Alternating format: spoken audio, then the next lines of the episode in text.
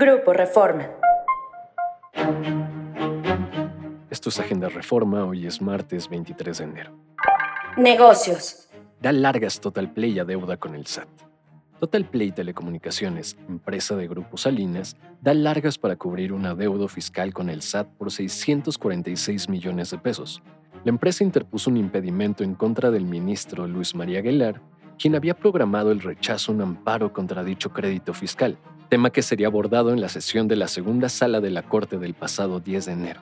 Dicho crédito fiscal fue fincado por el SAT en diciembre de 2015, derivado de supuestas omisiones de Total Play en el pago de ISR del ejercicio fiscal de 2011, entre ellas, aplicar indebidamente deducciones por conceptos como comisiones a distribuidores, gastos administrativos, pérdidas por cuentas incobrables y gastos de viaje, capacitación y ropa de trabajo, entre otros. Asfixian empresas las tasas de interés. A pesar de que la Junta de Gobierno del Banco de México dejó sin cambio la tasa de referencia desde mayo de 2023, se ubica en un máximo histórico y es una de las más elevadas entre las economías del grupo de los 20, situación que afecta al financiamiento de las empresas, coinciden especialistas. El 14 de diciembre de 2023, la Junta de Banjico decidió mantener la tasa de interés en 11.25%.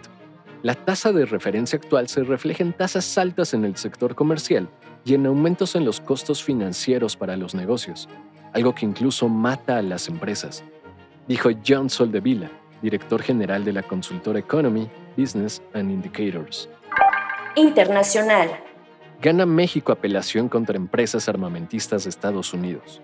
La Corte de Apelaciones del primer circuito en Boston se convirtió ayer en el primer tribunal estadounidense que acepta la posibilidad de que los fabricantes, distribuidores y vendedores de armas de ese país alientan activamente el tráfico ilegal de rifles de alto poder para uso de los cárteles mexicanos.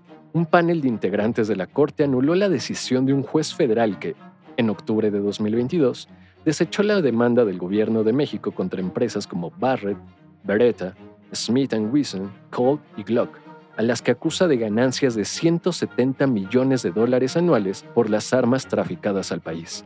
El juez consideró aplicable una ley federal que prohíbe demandar estas empresas por delitos cometidos con sus armas, pero la Corte sostuvo que el alegato de México está exento de dicho veto, al calificar las acciones de los cárteles como operaciones militares hostiles.